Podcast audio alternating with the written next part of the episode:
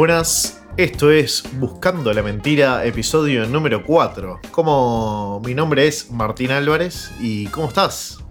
Yo soy Federico de Vélez y estoy bien. Ah, bien, bien, bien, bien, perfecto. No, no, no te vino la depresión como el capítulo anterior. Este, Y esto es así, estoy bien y va. Estoy bien y va.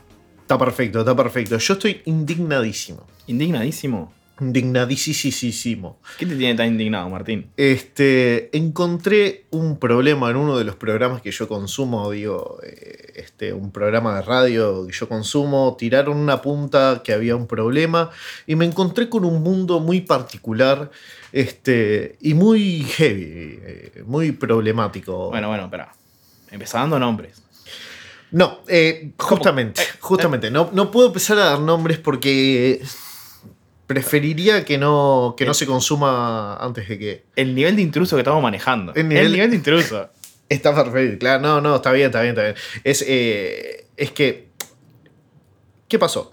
Durante la cuarentena, eh, muchos padres eh, aislados en su casa decidieron hacer un producto, ya creo que te estoy dando una pista diciendo padres, este, decidieron hacer un producto con sus hijos.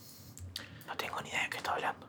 Bien, el tema es este. Eh, muchos padres empezaron a hacer como un programa de televisión, como los programas que se ven en Discovery Channel y en, en Discovery Kids y etc. y otras, este, pero en YouTube, ¿no? Eh, entonces, eh, casi que guionados, los niños los exponen a hacer como un programa.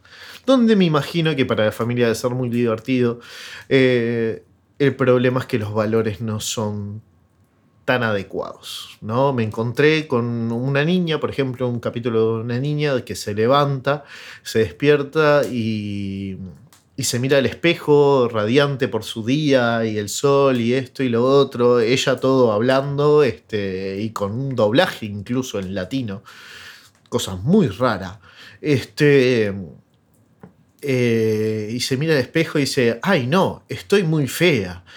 No, qué fea que estoy. No puedo ser así. Tengo que ser más linda. Y se pone a cepillar su pelo. Y a maquillarse. Eh, Bueno, eh, no, sí, ta- entiendo el tema de los valores. Vos sabés que como que me cerró. No sé bien de qué estamos hablando en realidad. Eh, no tengo contexto, no tengo ni idea de qué estamos hablando. Así que. el tema es este, que es un producto para niños, este, donde las enseñanzas capaz que no son eh, las correctas. Vos imaginate que un niño que absorbe todo lo que tiene alrededor, o mira, o ve, o oye, este, o huele, vayamos a ver, este, O dicen que el olfato está muy ligado a- al inconsciente. tal cual, el día que las teles tengan olfato, ah, Sí, yo no sé si eso camina igual. una serie de edad media sería un asco. No, no, una baranda mierda que. Este, sería, sería horrible. Este, esta película francesa, ¿viste? Ah, un espanto. Eh, bueno, no, en fin. eh, el tema es este: que, que claro, que hay mucho contenido este, en, YouTube específicamente, ¿no? Eh, porque es como la plataforma por excelencia para subir eh, contenido casero. Este, capaz que son. Los padres son los mejores editores de la historia, ¿no? Pero en cuanto a pedagogía, no sería lo mejor. Sí, quizás los guionistas no son los mejores.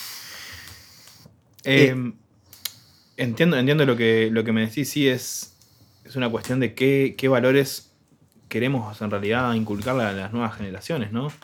¿Dónde poner el foco de la importancia? Si en sentirse bien con uno mismo como es o en querer mejorarse y cómo mejorarse también, ¿no? Porque una cuestión es el crecimiento personal y otra cosa es esa mejora, esa tendencia a fijarnos en lo superficial, ¿no? Sí, hasta incluso lo superficial y lo comercial, ¿no? Por ejemplo, otro episodio donde el niño estaba todo el día, tipo, está todo, digamos, el día, digamos, el, el capítulo, estaba 100% pendiente de sus regalos. Y qué le iban a regalar y qué cosas le, y se imaginaba y había como escenas de imaginación donde era la play, donde era esto, donde era lo otro. Este, y era una vorágine de consumismo bastante intensa, este, que un poco me, me, me, choqueó, ¿no? Como... Claro, hay una cuestión de, de qué valores son válidos y cuáles no y por qué también, ¿no? O sea, para, supongo que para la gente que escribe este programa, eh, lo que están inculcando es, es o cotidiano o correcto, ¿no? O sea, o, es tan cotidiano que no se dan cuenta de lo que están haciendo, digamos, lo que están haciendo que nosotros vemos mal, o al contrario, piensan que es correcto inculcar esos mensajes específicamente, ¿no? Teledirigir ese tipo de, valores, ¿no? Que, que, bueno, tenemos que preocuparnos por tener lo mejor en, cuanto a lo material, o sea, ese materialismo de, este otro capítulo que hablabas, o eh, el, de la niña aparte es fuertísimo, ¿no? Digo, hay todo un tema con, la mujer y la imagen y la exigencia que hay desde la sociedad hacia la mujer para tener una imagen perfecta constantemente. Es un valor horrible para inculcar a una niña, pero a veces es un valor real. O sea, ya existe esto. Sí, sí, sí. Eh, incluso incluso todo el tema de las princesas de Disney, ¿no? Es como que se, siempre las, muestran puras y pulcras, ¿no? El casarse de blanco, el todo eso es, muy, es, muy exigente. Pero me llama más que, más que por este lado, me llama la atención lo que se, les, se les inculca a los niños, ¿no? Y, que son unas máquinas de absorber.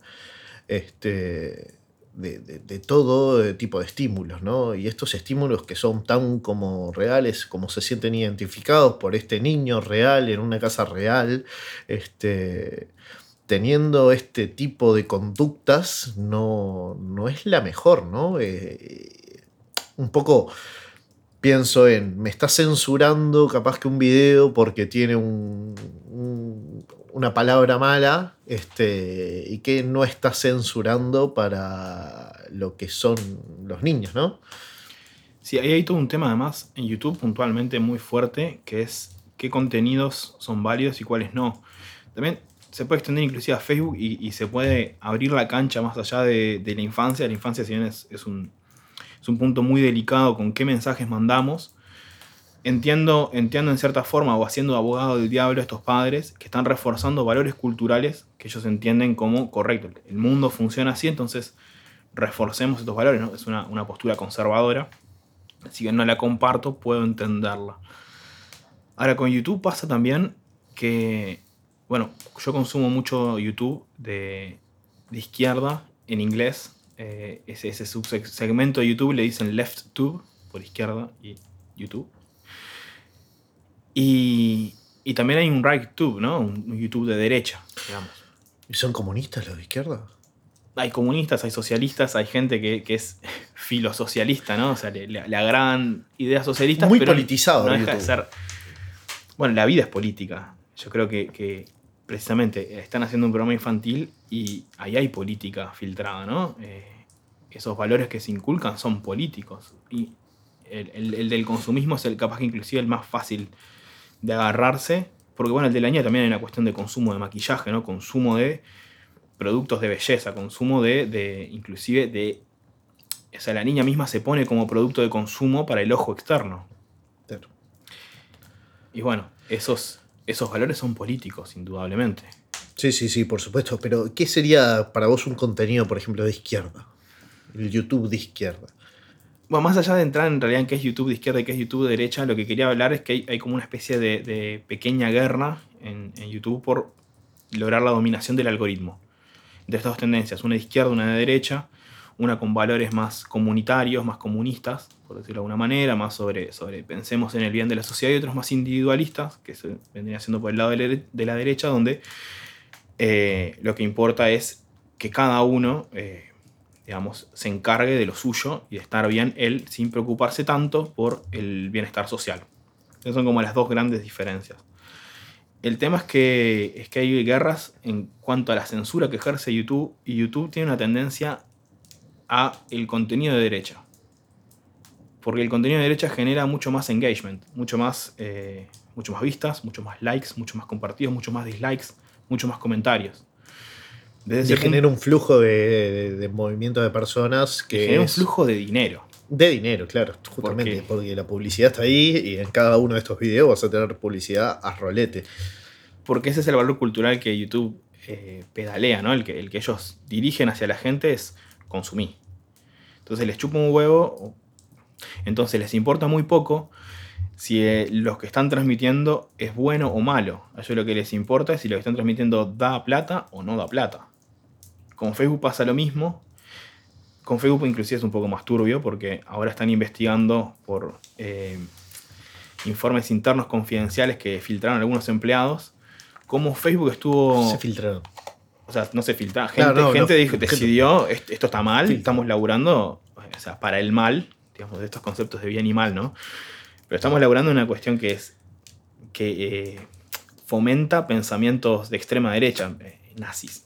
Básicamente, eh, Recordemos que YouTube es dueña de Instagram, de WhatsApp. no, no, no. Facebook es dueña de Instagram y de WhatsApp. Facebook, YouTube es Google. Google. está. Las dos corren por el mismo canal, ¿no? Por hacer guita, a como, o sea, sin importar más nada. Van, van amigas de la mano, sí. Este, O sea, compiten, pero con los mismos valores. claro. Este. No, me imagino que no. Que, que- que es real todo, todo este tema, ¿no? De, de- de- lo politizado que está. eh, lo que consumimos, digamos, en las redes. eh, y que vende muchísimo más. eh, un video de la mejor play que un video plantando tu huertita. Y sí. Y sí, porque planta, el que planta la huertita se puede comprar una Play, pero el que vive en un apartamento no puede plantar huertita. Ahí también hay una cuestión de alcance, ¿no? Ahí en, en, en quién puede consumir qué. Claro. Eh, está bien, yo, yo uso mucho YouTube en este caso, este, lo uso mucho para aprendizaje, ¿no? Este, me ha servido como herramienta para aprender a, a- a hacer mil, mil cuestiones y lo uso casi como libro. Podría usar libros como libros, capaz. Bueno, eh, sí, tendré que leer para eso, este, pero leer es tan aburrido. Este, no sé, no sé de qué lado estás tú. No, yo, estoy, yo soy pro lectura. Yo, yo he leído libros de 800 páginas en dos días. En dos días. En dos días. Un ¿Te sentís bien? El libro estaba bueno y, y- y, bueno, yo qué sé. Capaz que cancelé un par de planes porque no me siento del todo bien. Fue la justificación. En realidad era como, bueno, tengo que terminar esto lo antes posible porque necesito saber cómo concluye esta historia. Claro, claro. Gran virtud la de poder leer, ¿no? Este, yo sinceramente no, no puedo concentrarme mucho, este, mucho tiempo en una lectura, a no ser que encuentre algo que me llame muchísimo la atención. Por ejemplo, Harry Potter me los leí cuatro veces cada libro, ¿no? Este, y hasta ahí. Y terminó ahí mi, mi, mi, mi, mi- mi última lectura, capaz que hace tres años. Uf, tendré que leer. Es un montón. Este, pero bueno, encontré una, una gran beta de, conocimiento, digamos, en, en todos estos videos tutoriales donde uno filtra eh, los contenidos que existen, ¿no?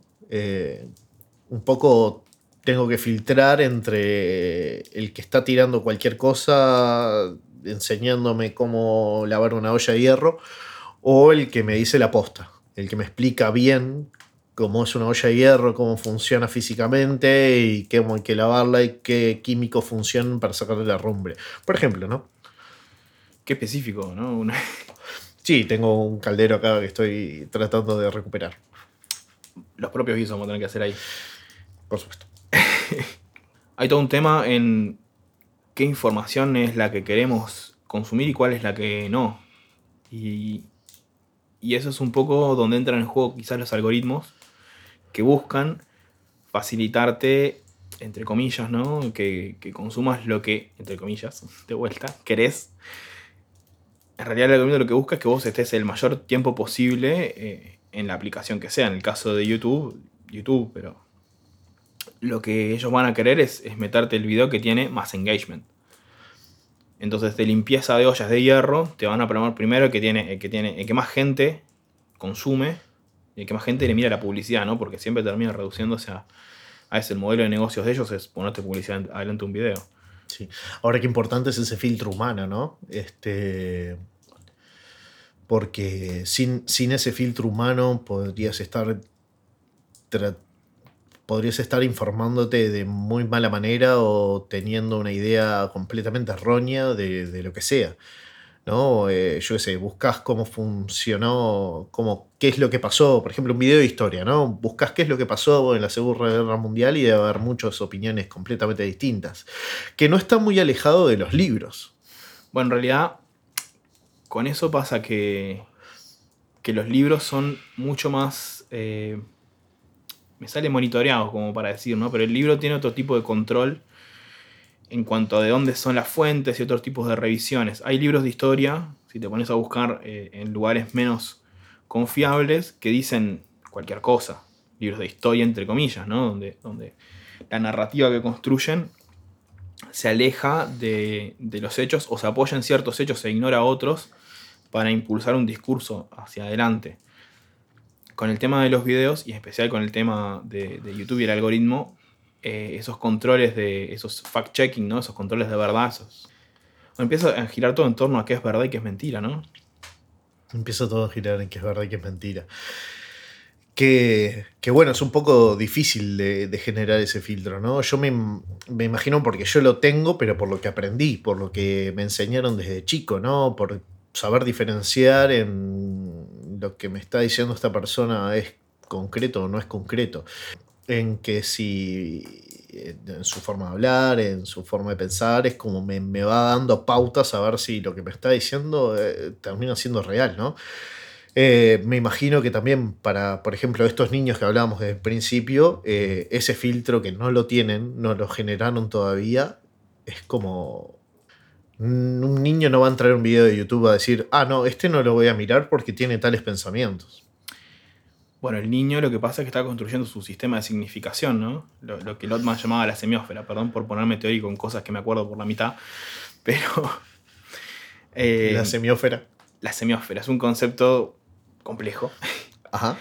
Pero digámosle sistema de significación. Entonces uno se crea eh, en, su, en su mente, cada individuo genera estos, estas especies de esferas donde en el centro está lo más verdadero y en la periferia está lo, lo que está más en duda. ¿no?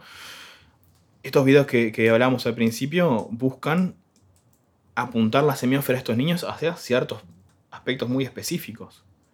Ya sea conscientemente que, que, lo hacen o inconscientemente están reforzando estos valores con los que ellos crecieron y este mundo donde estos padres entienden que esos valores son correctos.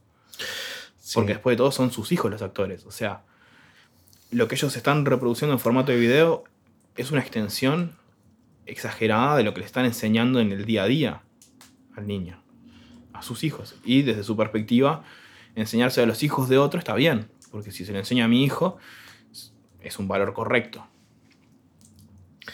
Sí, sí, debe ser eh, complicado, incluso complicado, porque en el caso de los niños que lo van a consumir o en los casos que se consumen estos videos que tenían 3 millones de reproducciones, este, como lamentablemente no soy padre, pero... Eh, o afortunadamente. Afortunadamente. Digo, no, claro. Eh, lamentablemente los padres son los que tienen que tener ese filtro con respecto a estos contenidos, ¿no? A bloquearle ciertos bueno, eso es el proceso educativo, ¿no? O sea, donde uno determina qué es lo que le quiere enseñar o no a sus hijos. Y ahí empieza, me estoy acordando ahora de, esta cuestión de con mi hijo no te metas, ¿no? Con la educación de mis hijos no te metas, que, hay. Acá se, siente un poco, pero en Argentina hago mucho eco, viste, que con todo el tema de la discusión sobre si educación sexual integral o no. Ah, claro. Qué enseñarles y, bueno, es, ahí se ve claramente la enfrentación de, de, dos semiósferas distintas o dos conceptos dentro de la misma semiósfera, que es la semiósfera también se aplica a, grupos de gente, donde las ideas centrales, más conservadoras, o, por lo menos yo lo percibo más conservador en Argentina, ¿no? Eh, se están enfrentando con otras ideas que vienen desde la periferia sobre, bueno, no, tenemos que educar a nuestros hijos sobre, sobre la realidad del mundo y la realidad es que existe la homosexualidad, que existe el abuso y, tienen que saber de esto para poder reconocerlo y vivir una vida más plena. Mientras que estos otros valores conservadores dicen, no, no, no, no, todas esas cosas son chanchada, todo eso es, perversión. Tenemos que mantenerlo alejado de los niños porque los van a corromper, ¿no? Sí, hasta te lleva más. No sé, nosotros podemos llegar a viajar a India algún día, capaz que viajemos. Cuando termine todo esto, ¿quién te dice? ¿Quién te dice, no? Pero viajar a India o Jerusalén o, o a otros lugares donde la cultura cambia por completo, nuestras semióferas están completamente de- de- idas para cualquier lado, ¿no? Es como todos tus valores y tu, de, tu poder de tener tanta cantidad de mujeres y esto, y los hijos, y, y lo. y lo- eh, todo cambia, cambia muy radicalmente, ¿no? Yo trabajé con indios y me, me estoy acordando de que me contó uno, uno de ellos, que era, hay, hay una cuestión cultural donde el respeto hacia el padre es absoluto. Vos a tu padre lo tenés que respetar en lo que te diga. Por más que esté equivocado y vos sepas que él está equivocado y le puedas demostrar que está equivocado, si él te dice, no, tenés que saltar de ese puente, y andá y saltá de ese puente. Al nivel de que a, este indio que... me- ¿Saltó alguno? No, no, no, pero el, el- el No. ejemplo es mucho más bajo tierra. Bien, está. Por lo, me quedo tranquilo.